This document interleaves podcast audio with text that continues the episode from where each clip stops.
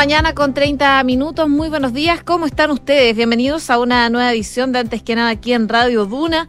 Día miércoles 14 de diciembre. Avanza la semana, 15 grados de temperatura hasta ahora en la capital. La máxima, eso sí, va a llegar hasta los 32 y mañana va a ser más alta todavía, va a llegar hasta los 34 grados. Así que seguimos con esta ola de calor acá en la zona central del país. Les cuento también que se pronostica para Viña del Mar y Valparaíso. A esta hora Cielos cubiertos, 11 grados de temperatura máxima de 18, nubosidad parcial durante la mañana, pero va a ir variando a despejado en la tarde, con vientos de entre 25 a 40 kilómetros por hora. Si nos vamos a Concepción, cielos despejados, 14 grados en estos momentos, la máxima va a llegar hasta los 22 grados, cielos despejados se esperan durante todo el día y se van a sumar vientos de entre 25 a 40 kilómetros por hora.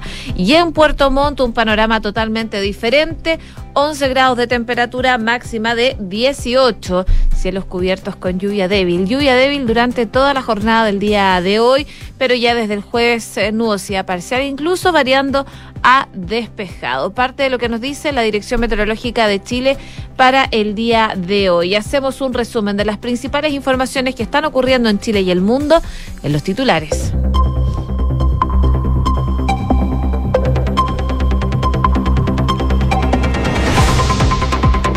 Hoy vence el plazo para que el presidente Gabriel Boric presente su candidato a fiscal nacional al Senado. Ya la próxima semana, el lunes, va a tener que ser votado el inminente nominación presidencial. El subsecretario Monsalve dijo que como gobierno están disponibles para modificar la ley antiterrorista. La autoridad pública afirmó que la actual normativa no tiene eficacia, por lo que es necesario una mesa técnica transversal para confeccionar nuevas indicaciones que entreguen más herramientas a la hora de tipificar delitos. El oficialismo va a buscar ir en una lista única para las elecciones de consejeros constituyentes y se abrió a incluir a la democracia cristiana. Varios dirigentes comentaron que sería deseable extender el pacto más allá del oficialismo, pero con un programa o principios comunes a defender en el nuevo órgano redactor. El Senado aprobó la reforma constitucional que restablece el voto obligatorio y ahora va a volver a la Cámara para un tercer trámite. Fue respaldada por 41 votos a favor, uno en contra de la legisladora independiente Fabiola Campillay. El CERNAC presentó una demanda colectiva en contra de la Polar por venta de productos falsos. La entidad busca que la multitienda devuelva el dinero e indemnice también a todos quienes se vieron afectados por estas prácticas. Una veintena de asaltantes armados irrumpió en la bodega de Mercado Libre en Renca. Quemaron autos y lanzaron miguelitos en su escape. Los delincuentes intimidaron al guardia y también a los trabajadores. En noticias del mundo, la Fiscalía de Perú pidió 18 meses de prisión preventiva para Pedro Castillo. En el requerimiento, el fiscal también se ha incluido al ex premier del ministro y asesor jurídico de Castillo Aníbal Torres, mano derecha del expresidente. Una serie de documentos están revelando que Marruecos también está implicado en el caso de corrupción que sacude al Parlamento Europeo. Un semanario alemán indicó que el ex parlamentario italiano Pier Antonio Panzari se le acusa de haber recibido sobornos tanto de Doha como de Rabat a cambio de intervenir en decisiones políticas en el bloque parlamentario. En el deporte, a las 16 horas, Francia y Marruecos chocan en una histórica semifinal para definir al rival de Argentina en el Mundial de Qatar 2022. Los africanos quieren hacer historia ante el campeón defensor de la Copa. 6 con 34. Comenzamos la mañana informados en Antes que nada con Josefina Stavrakopoulos. Bueno, y ya ha transcurrido un año y medio desde aquella escena nocturna en las inmediaciones del CERVEL donde se gestó el fracaso de la inscripción de las primarias entre Daniel Jaude, Gabriel Boric y Paula Narváez, entre denuncias de veto del PPD, eh, acusaciones de humillaciones al PS y un desenlace que obligó a la entonces coalición Unidad Constituyente a tomar un camino separado Hoy, bueno, esos mismos partidos están buscando inscribirse juntos en la elección de los nuevos consejeros constitucionales. Esta vez los apremia la necesidad. El nuevo órgano redactor va a tener solo 50 integrantes y las proyecciones electorales eh, conocidas en los últimos meses muestran un panorama bastante negativo para el oficialismo y las fuerzas de la centroizquierda. Si encima van en listas separadas, sus posibilidades aún se reducen todavía más. En el oficialismo hay una noción más o menos clara de que van a tener que competir juntos y no repetir lo que sucedió para las elecciones de convencionales de 2021, donde recordemos a Prodignidad compitió por un lado y el resto de la centroizquierda llevó a sus candidatos bajo la lista del apruebo, que obtuvo magros resultados a excepción del Partido Socialista. Ahora, además, están unidos bajo la alianza de gobierno y el asunto se viene discutiendo desde el cónclave, de hecho, de Cerro Castillo. En las últimas semanas, los secretarios generales de los partidos oficialistas han estado revisando el mapa electoral con el fin, por supuesto, de tomar las mejores decisiones, pero aún eh, no está claro, por ejemplo, si la democracia cristiana también va a estar incluida en estos cálculos. Eh, lo que decía por lo menos Diego Ibáñez, el presidente de Convergencia Social, es que en este momento las fuerzas progresistas tienen que disputarlo con mayor unidad posible. Eso implica listas únicas. Si la DC se quiere incorporar, bienvenida sea ella. Para Ibáñez, eh, no obstante, son dos elementos los que van de la mano, un programa común y una lista común. Vamos a ver qué pasa. En la ADC, el diputado y jefe de bancada de la ADC, Erika Edo, eh, ve el panorama complejo por una razón más bien logística. Según explicaba, solo habrían dos maneras de lograr que ambos sectores vayan relativamente unidos, pactos por omisión o dos listas. Él dice que el oficialismo es una enorme suma de partidos entre el socialismo democrático, pro dignidad, más la ADC y como esto simplemente eh, va a utilizar la metodología del Senado, son muy pocos los cupos. Por ejemplo, Bio Bio va a elegir tres constituyentes. Una lista única debería llevar cuatro candidatos. ¿Cómo pones cuatro en esa enorme diversidad de partidos? Solo si hay omisión, decía Aedo. Otra posibilidad de acuerdo con el diputado es que la ADC compita con una parte del, socialismo democrático y apruebe dignidad en otra lista. Parte de lo que están viendo eh, para ver las competencia finalmente para consejeros constituyentes. No obstante, y si bien en el Frente Amplio descartan que se haya conversado al respecto con eh, definiciones, em, ya se descartaría a otros sectores, por ejemplo, el partido en formación demócratas o amarillos, de quienes Ibáñez dijo que dudo que quieran unirse, y la presidenta del PS, Paulina Odanovich, decía que irían con la centro derecha, esos partidos, eh, demócratas que son ex TC y amarillos que también estuvieron en las conversaciones. Así que es parte de lo que se está viendo respecto de lo que se viene de ahora en adelante, un proceso eleccionario de consejeros constituyentes que ya tiene a los partidos de cabeza, eh, viendo cómo se van a postular. Y a propósito de elecciones, les cuento que la sala del Senado aprobó el proyecto de reforma constitucional que repone el voto obligatorio las elecciones populares en Chile con lo cual ahora va a pasar un tercer trámite en la Cámara de Diputados. Así eh, se estableció durante una votación durante la tarde de ayer, donde la iniciativa fue respaldada por 41 votos a favor y solo uno en contra. El voto en contra fue de la senadora independiente Fabiola Campillay. Y durante su paso por la Comisión de Constitución de la Cámara Alta, liderada por eh, Matías Walker de Demócratas, la iniciativa sufrió una serie de modificaciones en todos sus puntos respecto a cómo llegó de la Cámara Baja, entre se acordó, por ejemplo, de forma unánime en esa instancia, en una votación de cuatro votos a favor y ninguno en contra, que la redacción final para la obligatoriedad del voto quedara de la siguiente manera. El sufragio será obligatorio para las elecciones en todas las elecciones y plebiscitos, salvo en las primarias. Una ley orgánica constitucional va a fijar también multas o sanciones que se va a aplicar por incumplimiento de este deber. Los electores que estarán exentos de ella su procedimiento y su aplicación. Como el proyecto de reforma sufrió cambios en su paso por el Senado, ahora eh, la Cámara de Diputados, donde surgió esta iniciativa en 2020, va a tener que votar dicha modificación. Y en caso de rechazar algún punto, bueno, va a tener que pasar esto a una comisión mixta.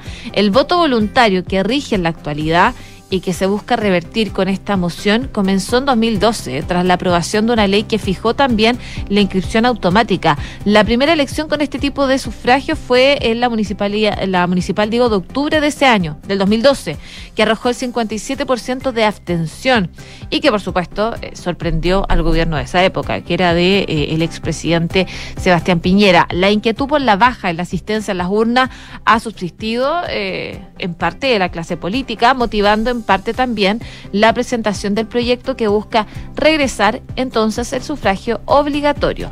Parte entonces de esta iniciativa que avanza en el Congreso, ahora pasa a la Cámara de Diputados. Si es que no se aprueba lo que se cambió en el Senado va a tener que pasar a comisión mixta. 6 de la mañana con 40 minutos. Estás en Antes que nada con Josefina Stavrakopoulos. Duna 89.7.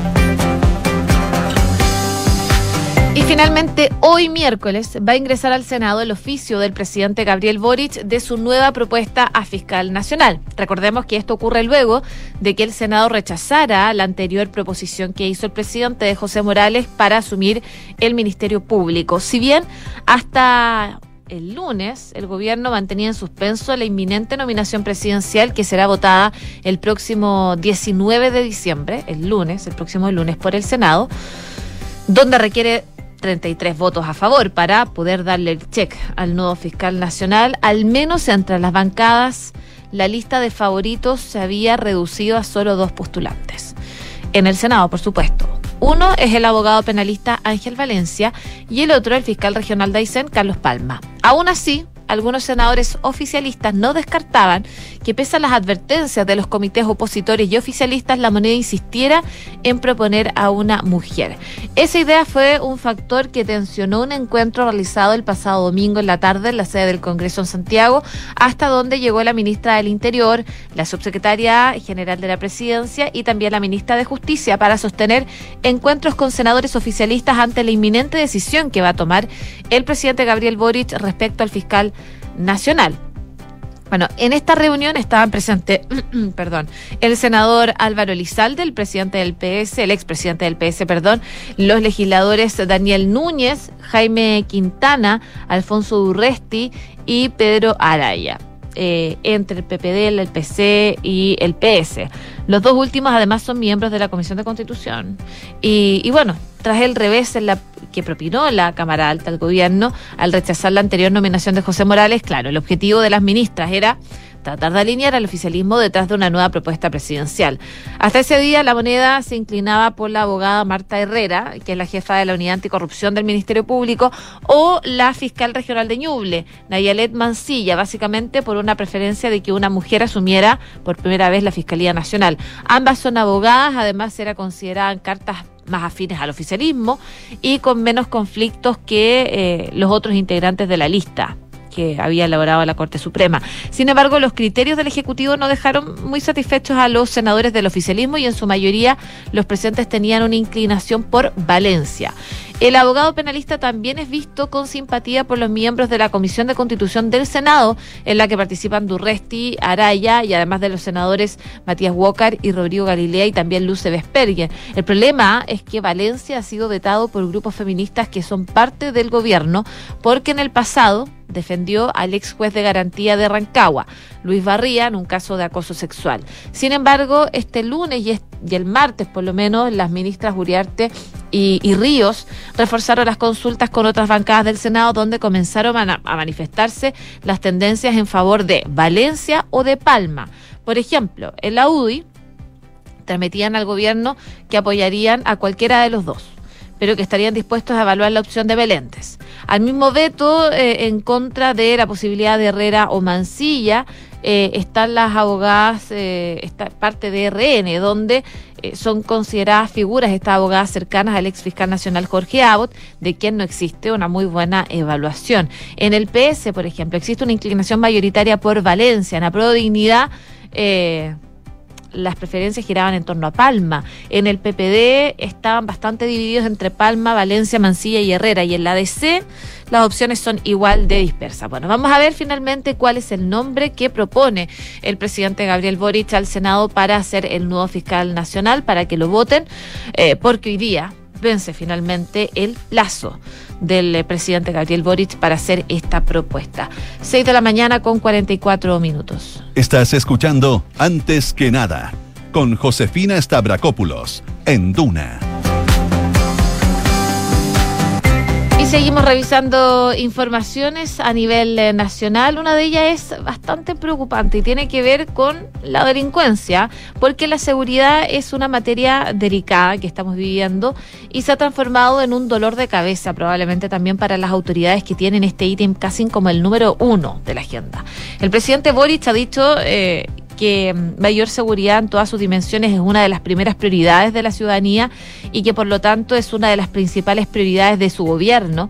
Y ayer el mandatario asistió a una actividad en la Florida, donde participó junto a la ministra del Interior, a los alcaldes Rodolfo Carter, en la entrega de 86 vehículos nuevos a carabineros para eh, su tarea policial acá en la región metropolitana. A su vez, el informe mensual Preocupaciones del Mundo de Ipsos evidenció que el crimen y la, la, violencia se mantienen en octubre como el tema que más preocupa y generan en los chilenos, esto sabiendo eh, que ha subido tres puntos porcentuales desde septiembre y alcanzó un 64% de las menciones. Y con ese resultado Chile supera ampliamente el promedio global, un 26%, y se mantiene por tercer mes consecutivo en la primera posición del ranking mundial, superando a países como Perú, Sudáfrica y Suecia.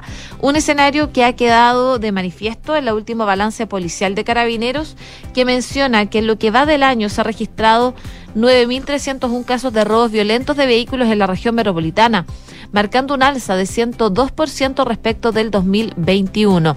Con el fin de identificar las situaciones de riesgo y el estrés que están aquejando a los automovilistas en sus desplazamientos diarios por las zonas urbanas, el Automóvil Club de Chile realizó una investigación en donde quedó de manifiesto que el 83% de los conductores de vehículos particulares sienten temor a ser asaltados durante sus traslados, mientras que un 20% reconoció llevar su automóvil eh, o en su automóvil algún elemento de defensa personal ante el aumento de los eh, incidentes delictuales que han ocurrido, sobre todo también en la vía pública. La encuesta tomó la opinión de 753 automovilistas, taxistas, conductores profesionales de diferentes comunas de Santiago, mostrando que el 50% de los usuarios considera que el riesgo de ser asaltado en Santiago es alto, a la vez que también el 50% percibe una mayor agresividad en las calles, siendo las mujeres y los adultos mayores quienes eh, manifestaron sentirse más inseguros al momento de desplazarse. Además,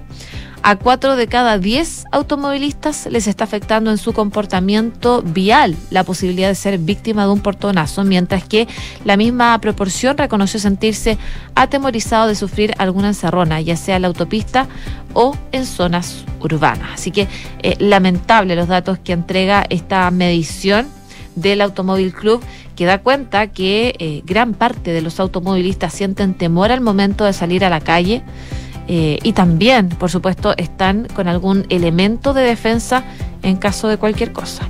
6 de la mañana con 48 minutos. Escuchas antes que nada con Josefina Stavrakopoulos. Duna. Y no sé si han estado al, al tanto de lo que está ocurriendo con el Parlamento Europeo, pero les cuento que además de Qatar, Marruecos también estaría implicado en este escándalo de corrupción que sacude al Parlamento Europeo, según documentos de una investigación que eh, afirma haber tenido acceso al semanario alemán de Spiegel. Eh, según publica el semanario en su edición digital, se acusa al ex europarlamentario italiano Pier Antonio Panzeri de haber recibido sobornos tanto de Qatar como de Marruecos a cambio de intervenir en decisiones políticas en el Parlamento Europeo. De acuerdo a los investigadores belgas, dos familiares de Panzeri ayudaron al ex eurodiputado socialdemócrata a transportar regalos que le entregaba eh, el país de Europa del Este al embajador de Rabat en ese estado. Panseri fue detenido la semana pasada también junto a la ex eh, vicepresidenta del Parlamento Europeo, Eva Kaili, eh, el compañero sentimental de esta y un cuarto individuo que no ha sido identificado mantuvo vínculos con Marruecos en sus tiempos como eurodiputado. Esto entre los años 2004 y 2019. Según este medio alemán, eh, en ese periodo fue miembro de la Subcomisión de Derechos Humanos de la institución y de la delegación responsable de las relaciones con estados de eh, Magreb. El ex eurodiputado es además el fundador y presidente de la Organización de Derechos Humanos Fight Impunity, en la que trabajaba también Francesco Giorgi el compañero sentimental de Kylie.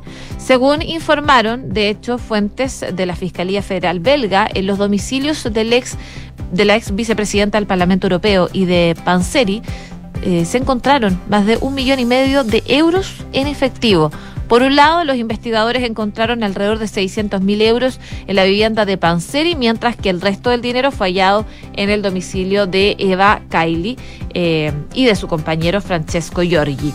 Está previsto que los cuatro detenidos a los que según medios belgas les han sido imputados delitos de participación en organización criminal, blanqueo de capitales y corrupción, comparezcan ya este miércoles ante la Cámara del Consejo de Bruselas, que va a decidir si los mantiene detenidos. Según varios medios belgas, además de la socialdemócrata Kylie, el juez ha imputado eh, con los mismos delitos a su compañero y asesor del Parlamento Europeo, Francesco Giorgi, a un lobista de Bruselas y al ex eurodiputado italiano socialdemócrata Pier Antonio Panzeri. Parte de lo que está pasando entonces en Europa, en el Parlamento Europeo, para ser preciso, respecto de este... Em, esta trama de corrupción que se está llevando a cabo y que eh, involucra tanto a Qatar y ahora se conoce que también a Marruecos. Y por último, también actualizar en el ámbito internacional lo que está pasando con Perú, porque eh, la Fiscalía de la Nación hizo público el pedido de 18 meses de prisión preventiva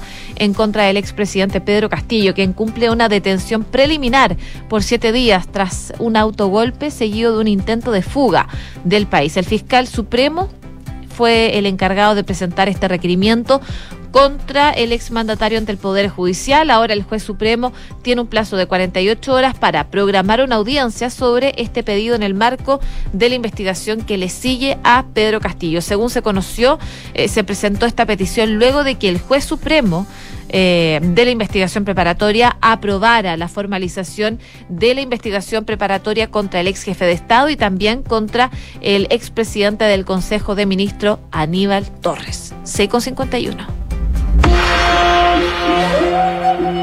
Datos, estadísticas y curiosidades. Todo lo que necesitas saber sobre Qatar 2022 está en Duna Mundial con Francesca Ravizza. Argentina está en la final, le ganó a Croacia, subcampeona del mundo, en un partido en el que Lionel Messi estuvo impresionante. La Pulga, en el que podría ser su último mundial, jugará la segunda final de su carrera en una cita planetaria y sigue rompiendo récords. Su penal ante Croacia fue el número 11 en citas planetarias y lo convirtió en el máximo goleador argentino en la historia de los mundiales, superando al histórico Gabriel Batistuta. Además, su asistencia en el 3 a 0 lo convirtió en el máximo asistidor argentino en este tipo de competencias, superando a Diego Armando Maradona. Ya a las 4 de la tarde se conocerá al otro finalista, porque Francia y Marruecos se verán las caras. Los galos buscarán ser la tercera selección en la historia en conseguir un bicampeonato, mientras que los marroquíes, que han sido la sorpresa este mundial, buscarán ser el primer equipo africano en la historia de los mundiales en alcanzar una final. Los Leones del Atlas quieren ser locales en el estadio Al Bayt, con capacidad para 60.000 personas. Y para eso, la Asociación de Fútbol de Marruecos consiguió 13.000 entradas para regalar a los fanáticos. Muchos viajaron hasta Qatar e hicieron la fila para conseguir los tickets en lo que podría ser un partido histórico. Cifras, mercados, empresas. Las principales noticias económicas están en Antes que nada.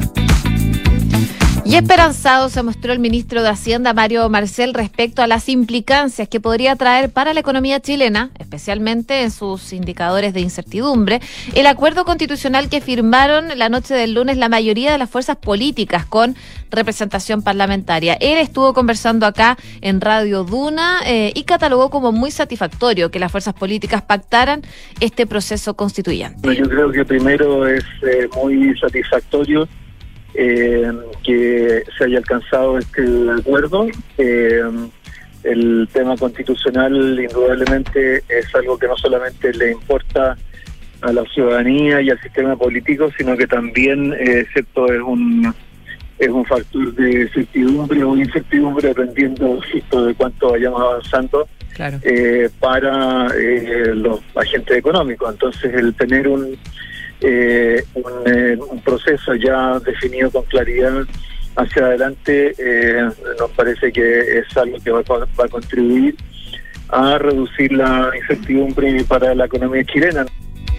Bueno, ahí el ministro Mario Marcel hablando acá en Duna desde Londres porque estaba eh, participando en esta conferencia anual denominada Chile Day, donde el jefe de finanzas públicas ha sostenido reuniones con diversos inversionistas extranjeros. Ahí Marcel comentaba también el interés que le han expresado los distintos tipos de inversores sobre el proceso constituyente y la agenda de reformas del gobierno. Consultado por la materia, Marcel mencionó que los inversionistas les llama la atención el ajuste fiscal que han hecho y que es bien excepcional en estos momentos en el mundo y que por otro lado interesan los avances que han tenido en las reformas de carácter económico y hay interés por saber qué pasa en el proceso constitucional. Cinco minutos faltan para las siete de la mañana y asegurar tu futuro junto a Vice Inversiones y recibe asesoría de nuestros expertos en Vice Life Plan para poder maximizar los beneficios tributarios de tu ahorro previsional voluntario. Encuentra el plan que mejor se adapta a ti en viceinversiones.cl. ¿Y sabías que puedes comprar de forma anticipada los servicios funerarios de María Ayuda? Entrégale a tu familia la tranquilidad que necesitan y estarás apoyando a cientos de niños de la Fundación María Ayuda. Convierte el dolor en un acto de amor. Cotiza y compra en www.funerariamariaayuda.cl. Y si quieres un seguro de salud que te entregue protección y que te reembolse los gastos hospitalarios y de medicamentos a consecuencia, por supuesto, de un accidente, cuenta con nosotros, conoce los planes de nuestros seguros y solicítalo en consorcio.cl. Ya está con nosotros Rodrigo Álvarez para adelantarnos qué se viene en Duna en Punto. ¿Cómo estás, Ro? Hola, José, ¿cómo te va? Buenos días. Em, firmado el acuerdo, el acuerdo por Chile, el que pone em, le pone acción, trámite, camino al proceso constitucional, ahora viene plasmarlo. Eh, y una de las cosas que va a entrar a tallarse a partir de hoy mismo es la reforma constitucional que va a permitir llevar adelante el acuerdo firmado por los eh, partidos políticos con representación parlamentaria.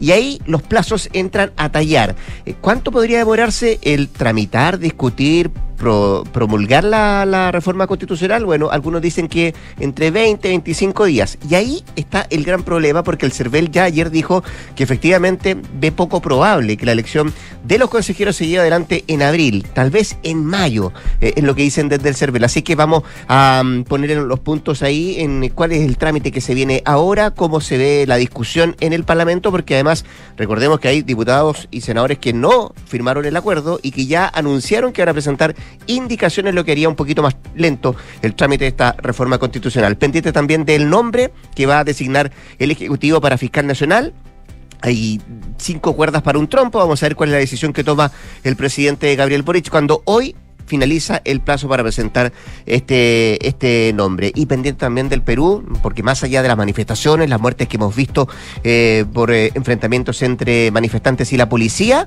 la tensión política continúa en ese país y hoy día es un día clave desde el punto de vista judicial para el expresidente Pedro Castillo. Parte de lo que vamos a revisar en un rato más, José.